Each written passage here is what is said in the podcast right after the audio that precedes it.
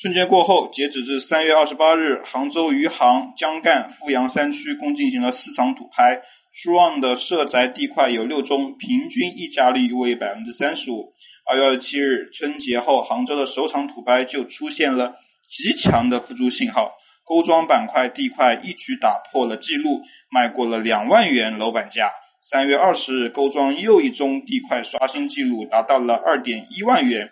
事实上，最新余杭江干的每一宗涉宅地块都出现抢地大战，平均参拍企业二十余家。三月四号，近二十家房企追逐的牛田地块，最终实际楼面价突破三万元每平米。三月二十日，两宗咸宁商住地块的出让，佳兆业最终胜出，这也是今年杭州首宗封顶成交地块。而上一次拍至至此的涉宅地块要追溯到二零一八年的六月份啊，所以这个时间点的跨度还是比较明显的。所以对于杭州市场热度是否回暖呢？其实也有不同的开发商持有不一样的意见啊。作为本轮土拍的小阳春高潮，佳兆业以一万六千多块钱的平方，支持百分之六的高价拿下了咸宁商住地块，而隔壁的东海咸湖城。高层新房备案价还不到两万元，一位佳兆业投资部人士却对后市持乐观态度。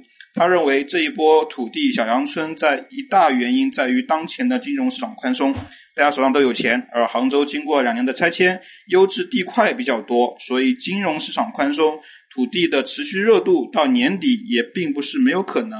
啊，同样持有乐观态度的有滨江、龙湖等企业。他表示，相比三四线城市，杭州市场更为安全，没有完成补偿的房企还有很多，所以大家这个时候手上还有钱，都愿意去拿地。但是，杭州万科的一位内部人士就持谨慎态度了。他认为，近期的土拍几家房企拿地原因各不同，但又不得不拿，导致拿地价普遍偏高，这些地的利润也相当有限。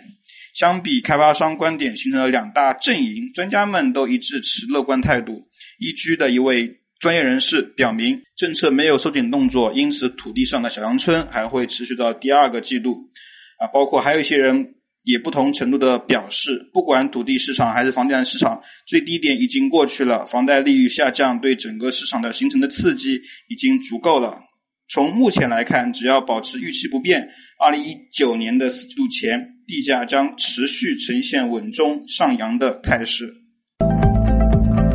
认认真真聊地产，实实在在谈买房。更多楼市资讯，微信搜索“真有好房”小程序，我在这里等你。